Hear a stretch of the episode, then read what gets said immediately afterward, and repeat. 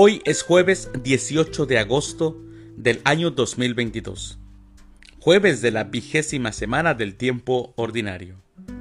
El día de hoy, en nuestra Santa Iglesia Católica, celebramos a Santa Elena, a Alberto Hurtado, a Fermín, a Agapito, a los beatos Manés de Guzmán, Martín Martínez Pascual y a la beata Sancha Simkoviat. Las lecturas para la liturgia de la palabra de la Santa Misa del día de hoy son, primer lectura, les daré un corazón nuevo y les infundiré un espíritu nuevo. Del libro del profeta Ezequiel capítulo 36 versículos del 23 al 28. El Salmo responsorial del Salmo 50. Crea en mí, Señor, un corazón puro. Aclamación antes del Evangelio. Aleluya, aleluya. Hagámosle caso al Señor que nos dice, no endurezcan su corazón. Aleluya. El Evangelio es de San Mateo. Del Santo Evangelio, según San Mateo, capítulo 22, versículos del 1 al 14.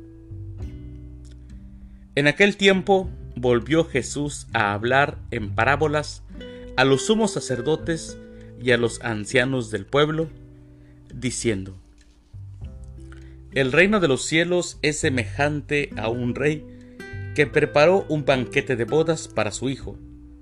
Mandó a sus criados que llamaran a los invitados, pero estos no quisieron ir. Envió de nuevo a otros criados que les dijeran, Tengo preparado el banquete, he hecho matar mis terneras y los otros animales gordos. Todo está listo. Vengan a la boda. Pero los invitados no hicieron caso. Uno se fue a su campo, otro a su negocio, y los demás se les echaron encima a los criados. Los insultaron y los mataron. Entonces el rey se llenó de cólera y mandó sus tropas, que dieron muerte a aquellos asesinos y prendieron fuego a la ciudad. Luego les dijo a los criados, la boda está preparada. Pero los que habían sido invitados no fueron dignos. Salgan, pues, a los cruces de los caminos y conviden al banquete de bodas a todos los que encuentren. Los criados salieron a los caminos y reunieron a todos los que encontraron, malos y buenos y la sala del banquete se llenó de convidados.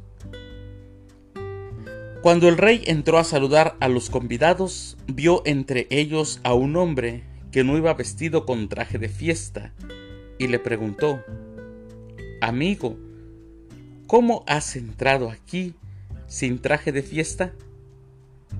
Aquel hombre se quedó callado. Entonces el rey dijo a los criados, átenlo de pies y manos y arrójenlo fuera a las tinieblas. Allí será el llanto y la desesperación, porque muchos son los llamados y pocos los escogidos. Palabra del Señor. Gloria a ti, Señor Jesús una parábola más de nuestro Señor Jesucristo. Esta parábola realmente si le ponemos atención está bien entendible y sabe hacia quién y nosotros podemos intuir, saber hacia quiénes va dirigidos. Así que muchos a muchos llama Jesús, a muchos llama el Señor. Y esos muchos somos nosotros, pero muchos ponemos pretextos para no ir a la boda y al final sabremos lo que pasará. Y también si vamos a la boda, pero no estamos vestidos, revestidos, como debe de ser, en este caso, limpios, puros de pecado, pues seremos enviados a las tinieblas, arrojados a las tinieblas.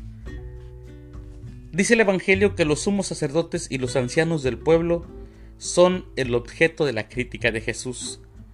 Con una parábola exhibe su postura. Dice la parábola, un rey, la boda del hijo, sus invitados y el rechazo de estos por anteponer sus ocupaciones, lo que muchos hacemos para no ir a misa, para no rezar, para no escuchar el Evangelio, para no leer la Biblia. Ponemos excusas. Siempre decimos que hay cosas más importantes, nuestros campos, nuestros negocios, los cuales los ponemos antes que a la invitación que el Señor nos hace a su boda. Esa unión de Cristo con su iglesia. Dios bendijo a los sumos sacerdotes y los ancianos del pueblo para estar con Él y dirigir a su pueblo. Pero en lugar de aceptar la voluntad de Dios, siguieron sus propios intereses y terminaron adueñándose de la viña del Señor. Mis hermanos, la crítica no podía ser más fuerte. A ellos les será quitado el reino y les será dado a otros, a los que ante los ojos de los demás valen menos. Dice el Evangelio que malos y buenos. Los que participan de la boda no son los primeros invitados, sino los últimos. Pero lo importante es estar ahí, presente, en la boda y vestidos adecuadamente. El bautismo nos viste, nos viste con ese ropaje que nos hace limpios y puros. Así que luchemos por mantener ese traje listo para estar en la boda. Y si fallamos, ahí está la confesión y el confesionario esperándonos para limpiarnos, para lavarnos, para que Cristo nos perdone, para que el Señor nos perdone. Cristo con su sangre lavará esa ropa y la dejará blanca como la nieve. Mis queridos hermanos, que tengan un excelente jueves. Que Dios los bendiga.